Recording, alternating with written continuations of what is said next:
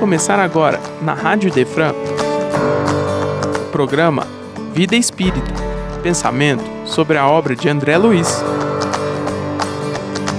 Apresentação: Kleber Saf.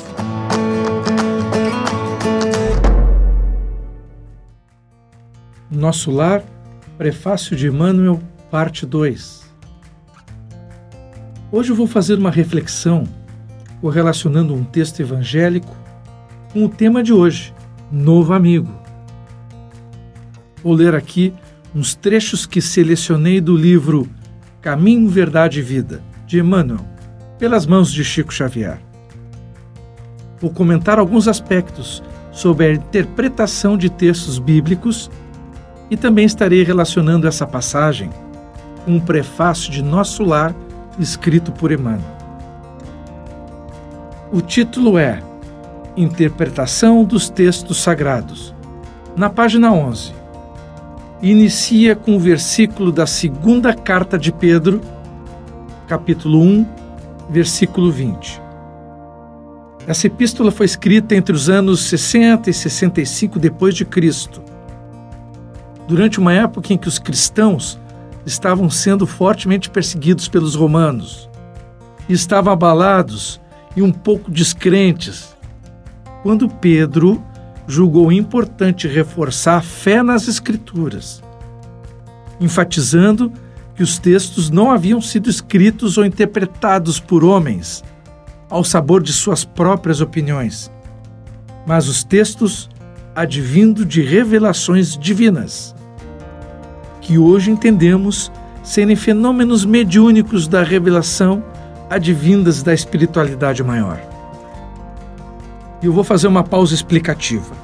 Uma questão muito importante que diz respeito ao nível de interpretação que se pode obter dos textos da Bíblia.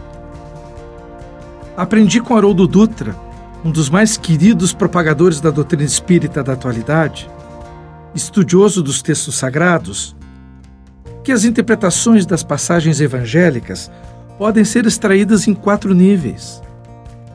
Essa informação obteve a partir da análise de textos bíblicos pela ótica judaica, usando termos hebraicos bem específicos. Mas que eu vou tentar simplificar o entendimento usando termos similares aqui na língua portuguesa. Vamos em frente? Há um primeiro nível de interpretação baseado no concreto, na apreciação literal ou literária do que está escrito é o que costuma nos causar confusão e os maiores equívocos. A interpretação literal pode gerar confusão e mesmo conflito entre religiosos. Imagine ler Mateus capítulo 5, dos versículos 29 e 30. Interpretar literalmente essa passagem. Olha só. Abre aspas. Se o teu olho direito te leva a pecar, arranca-o e lança-o fora de ti pois te é mais proveitoso perder um dos teus membros do que todo o seu corpo ser lançado no inferno. E se tua mão direita te fizer pecar, corta, joga para longe de ti, pois te é melhor que um dos teus membros se perca do que todo o seu corpo seja lançado no inferno. Muita calma aqui. Esse é o caso do sentido literal que deve ser compreendido como a exposição de uma visão forte, mas que na verdade deve ser realmente interpretado de forma metafórica, como na maioria das alegorias bíblicas, você entendeu? Agora há um segundo nível de interpretação, que até já adiantei agora há pouco. É a interpretação metafórica. A partir desse segundo nível em diante, toda interpretação deixa de ser concreta, objetiva, literal. Agora passa a ser subjetiva e ampliada. Você deve ler o texto não dentro da sua literalidade concreta. Por favor, não arranque a sua mão e nem fure os seus olhos. Deverá depreender um esforço imaginativo para compreender todas as metáforas por trás do texto escrito. E não existe apenas uma metáfora específica por tema. Muitas e muitas metáforas serão possíveis e verdadeiras. E esse tem sido um dos maiores trabalhos empreendidos desde os últimos 3.500 anos por diversos povos, mas principalmente pelo povo judeu e o cristão. E todas essas culturas religiosas com contribuições valiosíssimas para a humanidade, em termos de interpretações de textos sagrados, em termos de exegese, que significa interpretação dos textos sagrados. O Espiritismo também nos oferece interpretações, acrescentando seus postulados complementados a essas tradições religiosas. A doutrina espírita jamais teve a pretensão de substituir um brilhante trabalho já desenvolvido há milênios. Veio acrescentar aspectos espirituais trazidos por grandes mentores da humanidade. Assim como Jesus bem disse, abre aspas, eu não vim para destruir a lei, mas para cumpri-la, fecha aspas. O Espiritismo também não carrega a imprudente posição de ser a dona das verdades interpretativas, o que seria o mesmo que destruir a lei que é exaustivamente estudada pela humanidade, pelas tradições, há mais de 3.200 anos, pelo menos. Seguindo o tema, já falamos sobre o primeiro nível, a interpretação literal ou literária, depois sobre o segundo nível, a interpretação metafórica.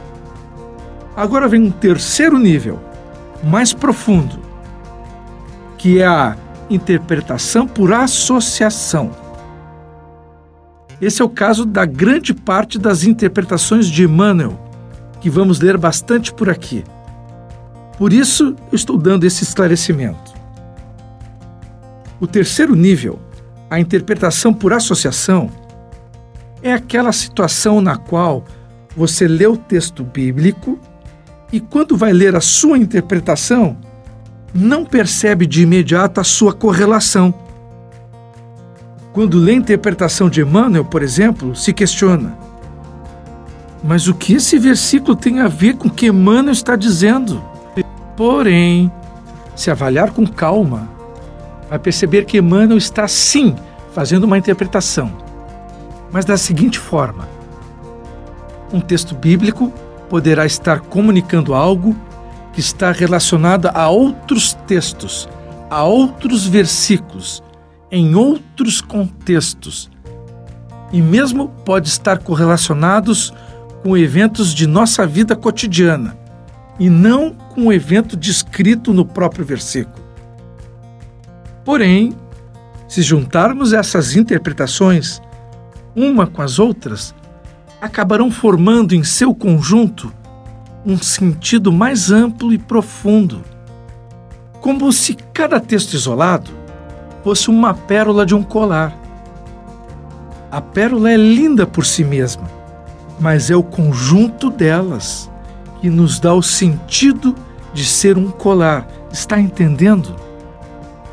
Essa é uma forte característica de Emmanuel. Eu vou ler para você um trecho que ele mesmo escreveu sobre essa característica. Abre aspas.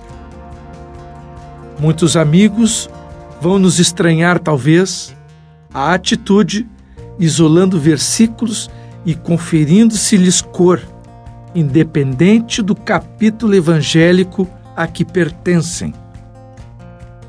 Em certas passagens, extraímos daí somente frases pequeninas, proporcionando-lhes fisionomia especial. E em determinadas circunstâncias, as nossas considerações desvalidosas parecem contrariar as disposições do capítulo em que se inspiram. Porém, assim procedemos, ponderando que, num colar de pérolas, cada qual tem um valor específico e que, no imenso conjunto de ensinamentos da Boa Nova, cada conceito do Cristo ou de seus colaboradores diretos, adapta-se a determinada situação do espírito nas estradas da vida. Fecha aspas. Está compreendendo? Uma pequena parte de um texto remete a uma interpretação peculiar, fora do contexto aparente da passagem bíblica que teve origem. Mas quando ajuntamos as outras interpretações em paralelo, poderá produzir uma imagem, um entendimento superior que apenas os seres mais amadurecidos conseguem alcançar e extrair tais relações. Muito obrigado, Emmanuel. E o quarto nível de interpretação? Em hebraico se chama Sod, S-O-D, Sod. Mas aqui, para fins práticos, vamos chamar de interpretação espiritual, tá bom? Essa é a interpretação mais profunda e que nos foi revelada pelos espíritos superiores ao longo do Evangelho segundo o Espiritismo. E como acontece? Bem, assim como as formas anteriores, a metafórica e a de associação, permanece sendo uma percepção subjetiva dos textos, somente que agora se revelam características profundamente espirituais. A apreciação das leis de Deus, as leis naturais, podem ser depreendidas diretamente dessa forma. É o tipo de interpretação que, ao longo da história da humanidade, foi acessível apenas aos poucos iniciados das doutrinas secretas, como as do hinduísmo, budismo, religião egípcia, no próprio judaísmo, na nascente religião cristã, entre os celtas, os druidas etc.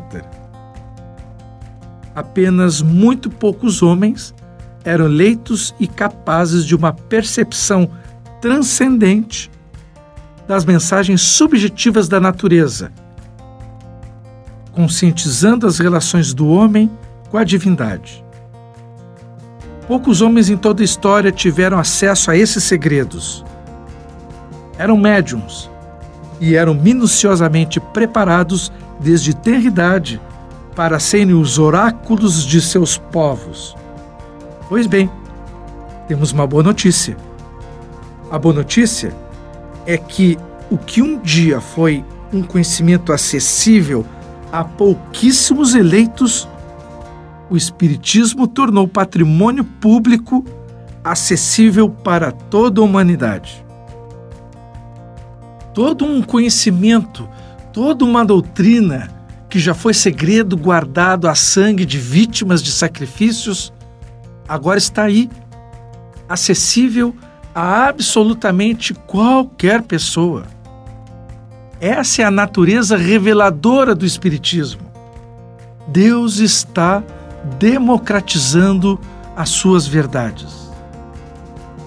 Na doutrina espírita, encontramos um conhecimento que agora pode ser obtido experimentalmente, usando método científico específico, a partir da observação dos fatos, que são os próprios fenômenos mediúnicos.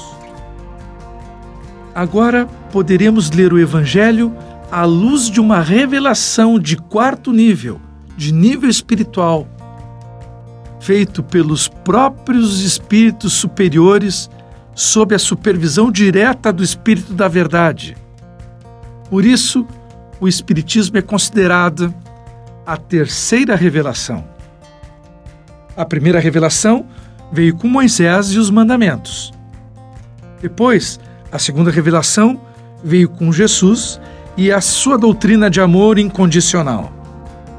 Agora, com a maturidade dos homens, o Espiritismo nos apresenta a terceira revelação, tirando o véu do misticismo esotérico e tornando patrimônio da humanidade toda a filosofia, toda a ciência com a mais profunda consequência religiosa. Então, eis aqui o resumo dos quatro níveis de interpretação das leituras sagradas: o literal, o metafórico, o associativo e o espiritual. É claro que existem outras maneiras de interpretar as Escrituras Sagradas. Existem outras maneiras de se fazer a exegese. Aliás, inúmeras ferramentas, mas inúmeras bem estudadas e também bem utilizadas dentro de um capítulo chamado Hermenêutica. E eu não vou entrar em detalhes aqui porque nós não vamos usar essas ferramentas de hermenêutica para fazer exegese bíblica. Isso já está bem constituído. O que eu estou fazendo é só um esclarecimento sobre o quarto nível, nível espiritual, que é o que a doutrina espírita nos traz sobre a interpretação profunda dos textos sagrados. Agora vejamos o que o Emmanuel nos apresenta sobre a segunda carta de Pedro, capítulo 1, versículo 20. Vejamos o que diz a passagem. Abre aspas. Sabendo primeiramente isto, que nenhuma profecia da Escritura é de particular interpretação. Repetindo aqui, que nenhuma profecia da Escritura é de particular interpretação. Fecha aspas. Pedro está falando para os cristãos fortemente perseguidos pelos romanos nessa época, para manterem a fé nas Escrituras, pois estas foram obtidas diretamente da espiritualidade superior e não pela imaginação humana, quando disse: nenhuma profecia é de particular interpretação. Compreende? Isso é interpretação no quarto nível, o nível espiritual. Então, retornando ao tema central de hoje, Vejamos a interpretação associativa de Emmanuel e como ele se adapta ao prefácio do nosso lar intitulado Novo Amigo. Ele diz: abre aspas. Jesus é o caminho, a verdade e a vida. Sua luz imperecível brilha sobre os milênios terrestres, como um verbo do princípio, penetrando o mundo há quase 20 séculos. Fecha aspas. Aqui Jesus é colocado em sua posição verdadeira, como governador do planeta Terra, representante da voz de Deus para o mundo. Por isso, o termo Verbo do princípio, pois que era a voz de Deus e que sua manifestação chegou diretamente a nós há dois mil anos quando reencarnou entre os homens. Continuando o texto, abre aspas. Lutas sanguinárias, guerras de extermínio, calamidades sociais, não lhe, referindo a Jesus, não lhe modificaram um tio nas palavras que se atualizam cada vez mais com a evolução multiforme da Terra. Fecha aspas. Ou seja, Apesar da nossa brutalidade, a mensagem de Jesus ainda permanece a mesma e sempre vai permanecer. E segue adiante. Abre aspas. Temos desprezado o caminho, indiferentes ante o patrimônio da verdade e da vida. O Senhor, contudo, nunca nos deixou desamparados. Ele é o amigo generoso mas tantas vezes lhe esquecemos o conselho que somos suscetíveis de atingir as zonas obscuras de adiantamento indefinível de nossa iluminação interior para a vida eterna.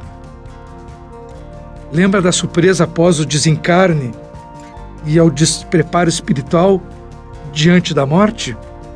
É isso que ele está dizendo aqui. Naquele trechinho da frase é, somos suscetíveis de atingir zonas obscuras. Então cabem duas observações. A primeira é que jamais ficamos desamparados, jamais. Apenas que por nossa parte desviamos o seu amor ao abandono para levarmos uma vida materializada seguindo os conselhos de nosso egoísmo desvairado e apegado. Eis aqui onde entra Emmanuel nos apresentando André Luiz, o novo amigo. Você vai conhecendo André Luiz, que conta a sua própria história de um homem comum, descrente verdadeiramente das leis de Deus, acreditando que as Escrituras apenas serviam mais como um compromisso com a sociedade católica cristã sem sentido. Achando que a religião e suas normativas eram apenas criações e interpretações dos homens e não de origem divina. Não observou o conselho de Pedro na segunda epístola, lembrando que os textos sagrados, a Bíblia, senhores, a Bíblia, sempre vai merecer um cuidado especial, por serem de origem superior. Aliás, há uma estatística, e eu não sei dar a referência, que apenas 2,5% dos espíritas conhecem e leem a Bíblia. Vem cá, isso aí não chama atenção? E como segue Emmanuel, abre aspas, a lição do mestre, além disso, não constitui tão somente um impositivo para os mistérios da adoração. O Evangelho não se reduz a breviário para o genuflexório, a uma receita pronta de bolo. É o roteiro imprescindível para a legislação e administração, para o serviço e para a obediência. Sabe, meu irmão, às vezes eu fico triste porque ouço comentários eventuais, não é a regra, mas eventuais, de outros espíritas dizendo que o brasileiro exagera quando aborda o espiritismo sob o ponto de vista religioso. Eu fico triste porque este irmão não compreendeu que a essência da vida de qualquer ser humano é amar a Deus sobre todas as coisas. Mas vamos em frente. E André Luiz, ao custo de muito esforço, acaba aprendendo essa lição. Então André Luiz nos foi apresentado como novo amigo, como bem assinalou Emmanuel. Cabe ressaltar que o que talvez ele queira nos dizer com o título do prefácio Novo Amigo é que André Luiz, ao prestar mais atenção e vivenciar as mensagens divinas e não humanas do Evangelho, como assinalou Simão Pedro, decide mudar de posição existencial. Deixa de ser um espírito sem compromisso com o eterno e passa um seu trabalho monumental a ser o novo amigo, o novo amigo de Jesus. E Emmanuel conclui, abre aspas, temos imensas distâncias a vencer no caminho para adquirir a verdade e a vida na significação integral. Compreendemos o respeito devido ao Cristo, mas pela própria exemplificação do Mestre, sabemos que o labor do aprendiz fiel, como exemplo do André Luiz, constitui-se de adoração e trabalho, de oração e esforço próprio. Fecha aspas. Olha o termo esforço próprio de novo aqui. E nos deixa a seguinte mensagem: abre aspas. Quanto ao mais, consola-nos reconhecer que os textos sagrados são dádivas do Pai a todos os seus filhos. E por isso mesmo, aqui nos reportamos as palavras sábias de Simão Pedro, sabendo primeiramente isto, que nenhuma profecia da Escritura é de particular interpretação. Meu irmão, isso é lindo demais. Então, para concluir o nosso estudo de hoje, Fazendo a relação com os quatro níveis de interpretação dos textos sagrados, eu vou reler o que nos disse o Espírito da Verdade bem no início do programa anterior, para ver se sou um pouco mais claro para você agora, entendendo o que significa uma interpretação espiritual, o nível mais profundo de interpretação e entendimento da Escritura Sagrada. Preste atenção ao termo verdadeiro sentido. Guarda isso porque eu vou ler. Tente entender com coração, mais do que com a mente, o que eu vou ler agora. Preparado? Então vamos lá. Abre aspas. Eu vos digo em verdade que são chegados os tempos em que todas as coisas hão de ser restabelecidas no seu verdadeiro sentido para dissipar as trevas, confundir os orgulhosos e glorificar os justos. Fecha aspas. O verdadeiro sentido é a interpretação espiritual do Evangelho. Eis a essência da doutrina espírita. Era isso por hoje. Desejo paz a todos e até breve.